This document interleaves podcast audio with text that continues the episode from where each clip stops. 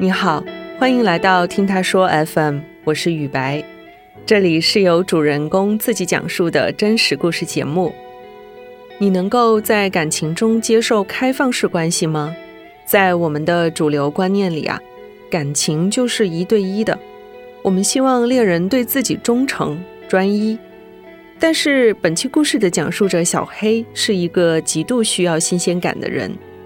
跟男友协商之后，她开始了对开放式关系的探索，通过交友软件结识了各式各样的男性，但她真的能够在其中获得满足吗？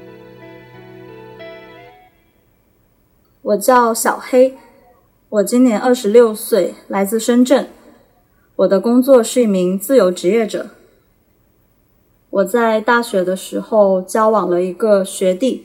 我们交往至今已经有七年了，关系一直都很好，也不会吵架什么的。但是我自己觉得这段关系有点太过平淡了，比起男女朋友，我们关系好像更像是住在同一个寝室的室友那样子。当然，我明白为什么会出现这种状况，因为我们已经交往太长时间了，我们之间没有什么新鲜的话题可以讨论了。但是对我来说，我是一个比较需要新鲜感的人，所以我就想到了开放式关系。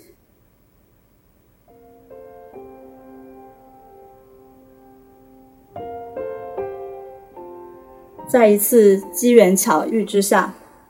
我接触了一本书，叫做《道德浪女》。这本书讲的是开放式关系是怎么样去践行的。看完这本书之后，我就受到了启发，觉得是不是可以去尝试一下这样的一种关系。所以我就跟他提了出来，但是他第一次是不接受的。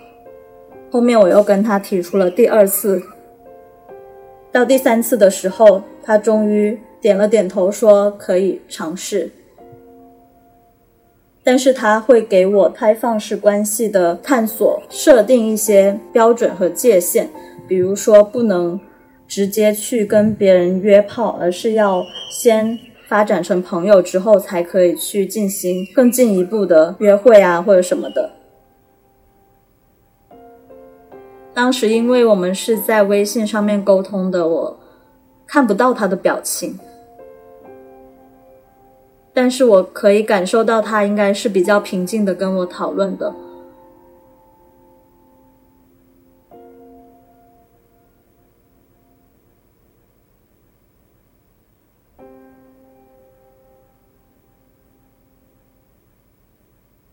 因为男朋友他白天要上班，晚上可能很晚才回来。我自己工作完之后，如果没有朋友约的话，就待在家里也不知道干嘛，所以我就想下一个小软件来找上面的人聊天。然后马上就想到了 Tinder，因为上面能刷到很多各式各样的人，包括国内的、国外的，好像给我打开了一个窗口一样。使用这个小软件也是有分阶段的，每个阶段的需求可能不一样。就最开始我是因为无聊寂寞嘛，我刷一般都是会看那个人的资料多过看那个人的照片。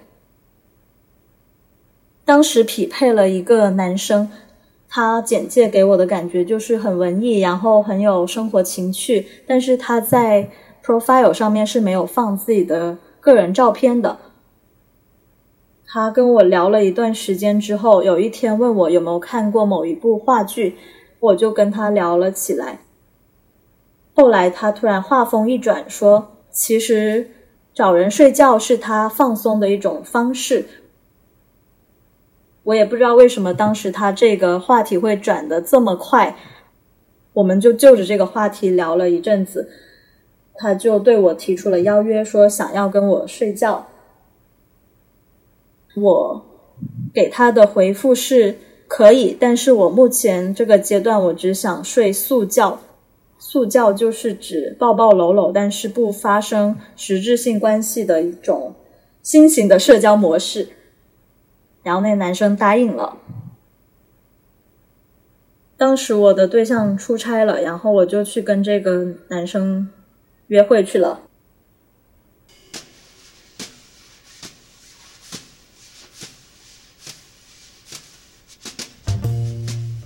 之后我们就约了一天晚上，在一家精酿酒吧里面见面了。见面的时候，我看到他的样子，倒也不意外。当时那个男生应该是刚下班，他穿着一件灰色的衬衫，身高普普通通，偏矮，有点微胖，但是长得也不算丑。那天晚上那家酒吧特别热闹，我们就点了两杯啤酒，点了一点小吃，一边聊一边吃了起来。但是我因为有点紧张，所以吃不下，我就一个劲的喝酒。聊完之后，差不多到终点，然后跟他打车去民宿。就是因为那家民宿的地理位置太偏僻了，一直在小巷子里面穿梭，没有办法找到电梯的入口，他还挺紧张的。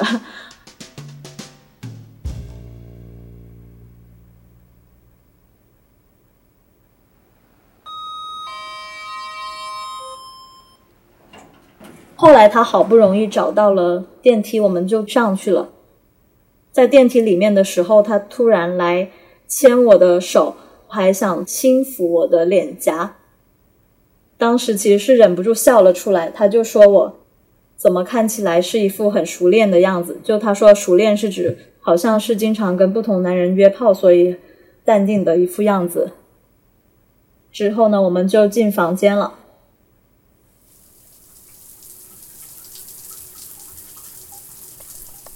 洗完澡出来之后，换了一件白衬衫，应该在他看来还挺性感的吧。就是这个男生还挺遵守诺言的。我当初说的是速教，他就真的是没有动下半身的主意。第二天吃完早餐之后，他去上班，然后我回家，但是气氛也不算特别尴尬。所以我觉得这是一次还算成功的速教的经历。后来我才意识到，不管上面的男生长得好不好看，还有跟你聊的是什么内容，但他们的最终目的可能都是跟你睡觉。但是我当时倒也不是失望吧，我就是觉得，如果都是这样子的话，那还不如直接挑长得好看的算了。这也促使我在小软件上的探索进入了第二个阶段，从不看脸只看聊不聊得来，到了只看脸不在乎聊不聊得好的阶段。有一个男生也是在听的上面刷到的，他的简介很简单，就是几个表情，但是他的照片很符合我的胃口，所以我就又滑了。当时看到他是在书店拍的一张翻书的照片，看起来还挺文艺的，但是照片跟他本人完全不一样。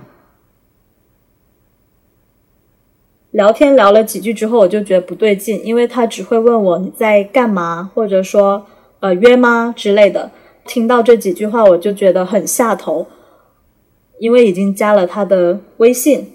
把他删掉之后，他又在那个申请好友栏那里问我为什么删他呀什么的，纠缠了好几回合之后，我又把他加回来了，因为我看到他朋友圈里的有几张照片还挺符合我胃口的，我就想着，反正今晚也无聊没事做，要不就加回来吧。虽然这个人不好聊，但是说不定有意外的惊喜呢。我就把他加回来了，并且问他要不要出去吃宵夜。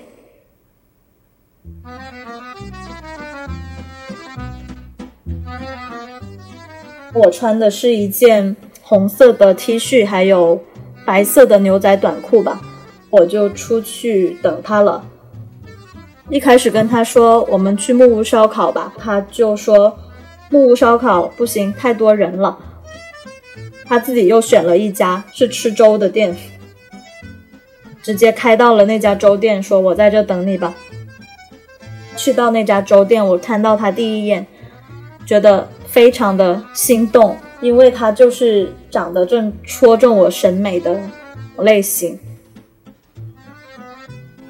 他当时留着一个中分的头发，穿着一件灰色的修身的 T 恤，就修身嘛，就能看得出身材是怎么样的。我还注意到他的手臂上有一些刺青，所以我看到他就觉得很紧张。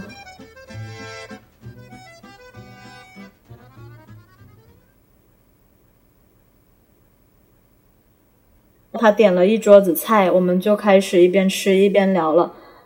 他问我家里还有没有其他人，我说有。他问我是不是我的男朋友。心里一惊，因为我并没有跟他说我有男朋友的这件事情，而且很惊诧于他的洞察力这么强。然后他问我男朋友去哪了，我说他出去见朋友了。他当时其实非常轻蔑，歪嘴笑了一下，说说不定他是跟朋友去干嘛呢？就意思是暗指我男朋友可能去找小姐什么的。就我觉得这个人又让人有点讨厌，但是又让人有点喜欢那种感觉，所以那个时候其实就已经给后面的事情埋下了伏笔。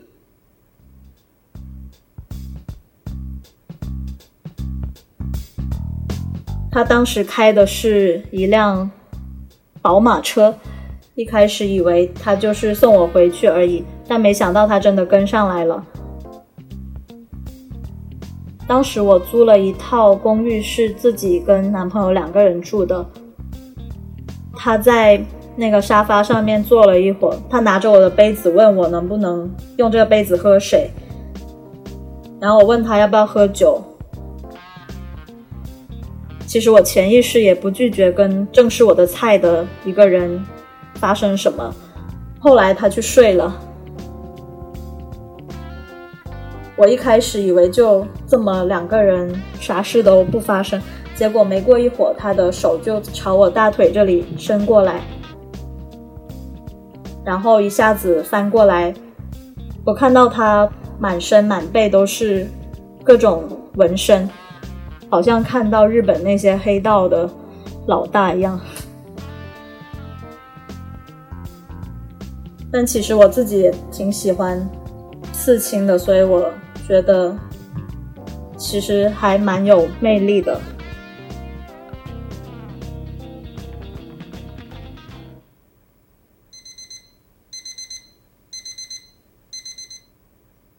第二天早上七点钟，他的闹钟准时响起，他就弹了起来，说他要去上班了。因为我们那个公寓的门是需要摁指纹才能进出的，他就让我带他出去。我就只好匆匆的收拾一下，然后带他出去了。我路上还很紧张，怕遇到熟人。把他送走之后，其实我又把他删掉了。结果后面有好几回把他删了，然后他会说一些我觉得脸红耳赤的话语。这个人实在是撩拨着我的心弦，让我没有办法淡定下来。后面有加回，而且又约了两次，但是后面两次体验其实都不太好。他是个极度自私的人，他觉得男女发生性关系就是男生爽完之后就可以倒头大睡那一种。他自己第二天早上要上班，他自己就开车走了，但是我让他送我去地铁站，他也不愿意，他说你自己打车，就这样一个人。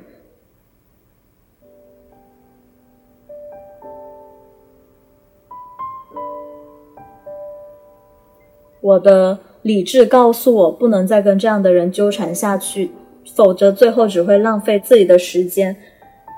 在删掉他之后，我又好几次梦到过他。这个人，他好像烙印在我的潜意识里面，让我没有办法一时摆脱掉他。怎么办？我好想再见到这个人，哪怕只是肌肤之亲这样的关系。所以我又加回了他。我甚至还充值了九十九块钱去购买一个服务，就是找回那些以前的数据，但那一次我并没有找到。就在我以为跟他已经彻底断联之后，有一次阴差阳错，我又在电脑微信上面看到了好友申请的资料，所以我又加回了他，跟他说对不起。他就问我为什么要说对不起？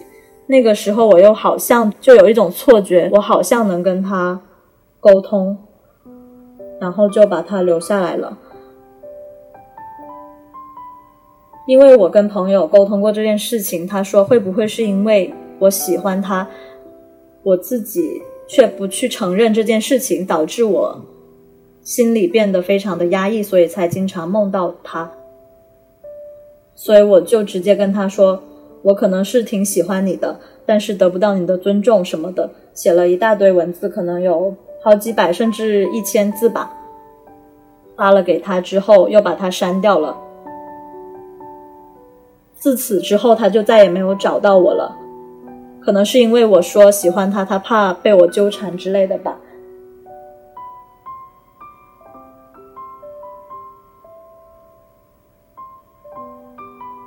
这段所谓的关系就彻底终结了。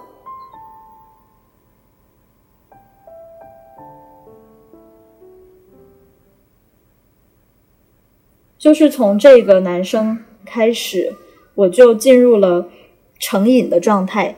我觉得我对他的身体上瘾了，所以我后面还会一直去找类似的人。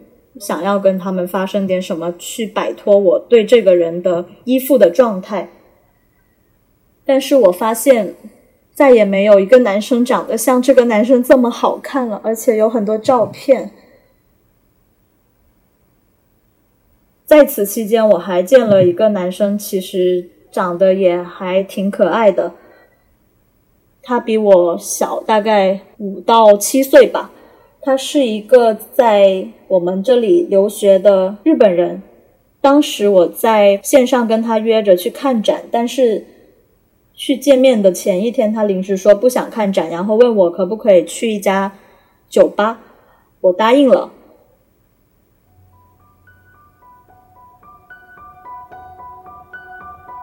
那时候是晚上八九点吧，酒吧里还坐满了人。这个人在软件上跟我聊的时候呢，就说他自己在日本是一名偶像练习生，看他的样子确实也是那样。就他穿着一件名牌 T 恤，戴着一条潮牌的链子，头发也漂过，抓了头发做了造型，在跟我喝酒期间，他一直在跟我吹嘘他最近在学校里面获得了什么奖。最开始在线上跟他聊天的时候，我觉得他言语还算尊重。可是线下见面的时候，我就觉得有一点不对劲了。首先，第一是他点了一桶酒之后，一直在灌我喝酒。他觉得把我灌的差不多的时候，就移到我这边来。但其实我的意识一直是清醒的，我就心里觉得很矛盾。所以我当时心里想的是要马上离开，但是另一方面又好像陷在了沙子里面，挣脱不了。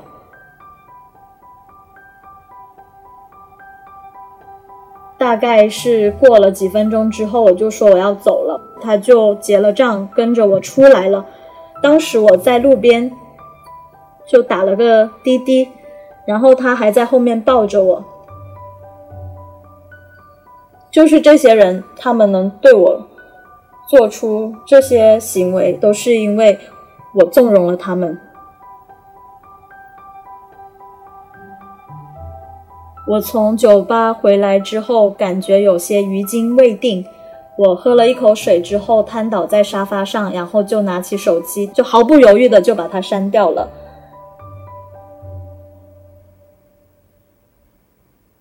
就我当时也有一点反思了自己，会不会是太天真了？觉得所有人的道德标准都是跟第一个男生这么高的，其实这是不可能的。所以后面我就更加谨慎了。这也让我的交友探索进入了第三个阶段——安全探索期。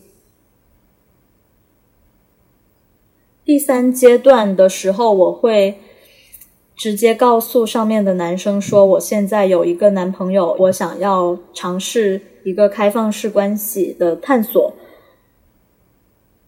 后来我见了一个男生，出来见面之后，我就发现其实对我来说非常的平淡。我觉得这些男生没什么可以吸引到我的，聊的话题也不痛不痒的。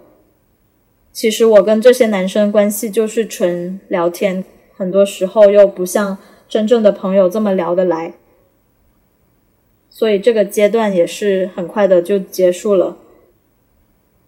我觉得被这个软件彻底的背叛了，所以我就卸载了它。虽然有时候因为又重新寂寞上头，又会重新下载，就是在这种反反复复之中，渐渐的走向了最后一个阶段。就是把这个社交软件当成一个观察各种形形色色的人，但是我不会太走心的跟上面的人聊天。后面我又接触了另外一个交友软件。我本来下载那款软件纯粹是因为商业合作的关系，但是呢，有一次受邀出席一个主题派对的时候，我看到软件上面有人跟我打招呼。然后问我是不是也在那个派对上？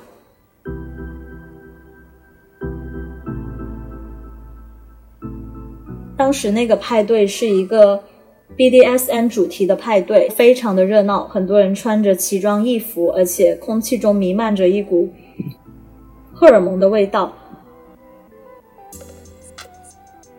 音乐也非常的迷幻，然后五光十色的灯在。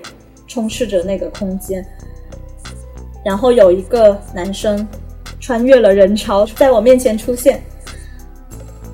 我看到他是一个高高大大的男生，穿着淡蓝色衬衫，看起来还挺斯文的，头发也很整齐。我觉得他长得还行，就邀请他在我的卡座旁边坐下了。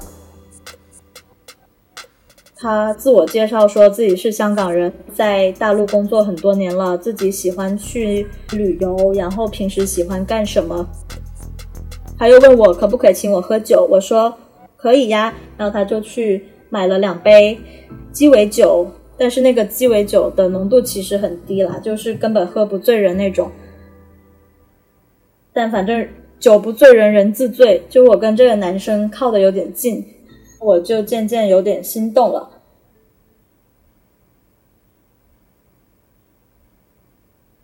在送我回家之后，他自己再打车回去。我回到家之后，他就在软件上面跟我聊天。他说刚才在车上跟我的手指头碰到了，觉得很有感觉。他问我什么时候。下一次能见面，但是回家之后，我感觉自己身体有点发烧吧，然后我就休息了几天，跟他说我身体最近好像有点不适。他当时还跟我说，他可以给我送药过来。我觉得很惊讶，为什么要表现的这么无微不至呢？当时在计程车上，他跟我无意中透露了一个信息。他说他以前下过一个交友软件叫四爱，当时就是心里咯噔了一下，因为我之前就跟别人讨论过第四爱这样一种算是比较新颖的男女关系模式吧。这里要解释一下什么是第四爱，是女生去对男生进行性行为的整个过程。然后我当时听他说了这个信息之后，我就很好奇，所以后面呢，他问我能不能跟我发展成性伴侣的关系之后，我就说可以试一下。我们第一次约的时候是约着晚上一起去商场里面吃越南菜，而且我们吃完饭之后还不是直接去上床什么的，而是。他陪我去逛街，陪我走了很久的路。会手牵着手，会有很多像情侣一样的举动，让我觉得这个男生还挺可爱的。那天晚上，他是九点钟来我家里的吧？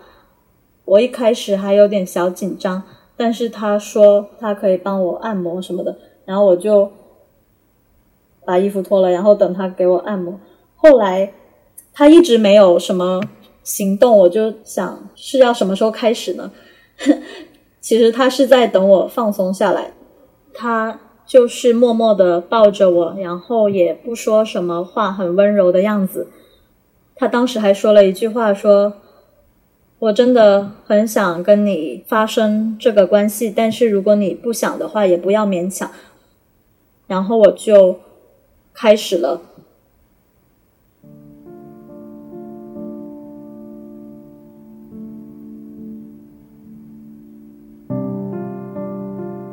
特别是在发生关系以后，我却觉得他好像变了一个人一样。就是跟这个男生聊天，一般我是。睡醒之后，我就会给他发信息嘛。但是这个男生会等到下午两点钟以后才给我发信息。他说，因为那个时间段比较有空，处理完各种工作上事情了。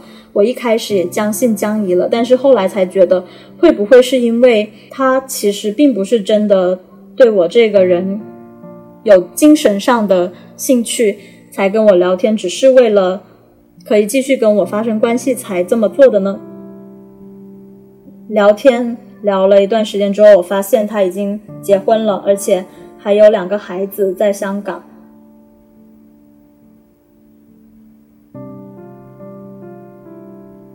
他后来有一段时间回香港了，他基本不怎么联系我，经常是我给他发一大段信息，过好几天之后才回一两句。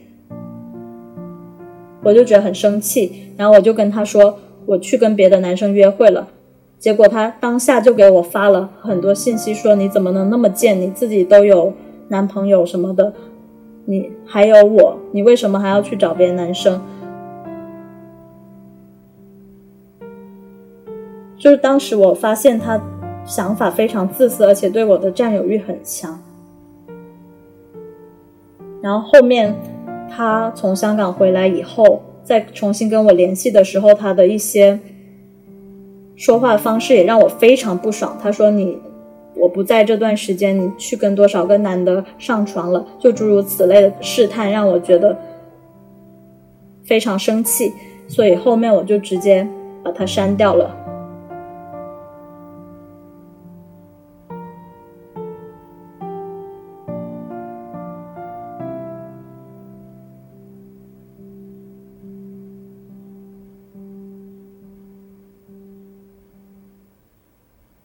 如果说之前经历的那些男生，包括宝马男啊、日本男啊，他们都是很直接告诉你我要约炮的话，那么后来遇到这些香港男，就让我觉得好像要跟我谈恋爱，但又不是真正的恋爱关系，所以我觉得我会有一种困惑感，我不知道该不该相信软件上面的人。现在我也很少用这个 BDSN 的软件了。可是前几天我又下了一个软件，叫 Soul。这个软件上面的人最大一个共同点就是他们想要交流。说到 Tinder，一般人第一印象都约炮；说到这 BDSN 的软件，第一印象都是要找人调教什么的。但是为了纯交流，对我来说，我觉得是。还挺清新的。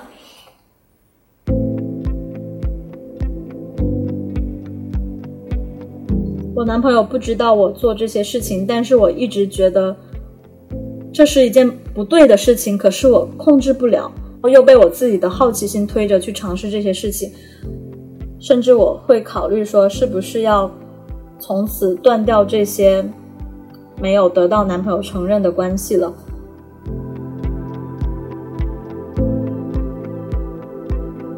你现在正在收听的是真人故事节目《听他说 FM》，我是主播雨白。跟本故事有关的更多的细节、图片和文字，我们都在微信公众号“听他说 FM” 同步推送，欢迎关注。如果你想分享你的故事，或是倾诉你的困惑，请跟我们联系。愿你的每个心声都有人倾听，每个故事都有回音。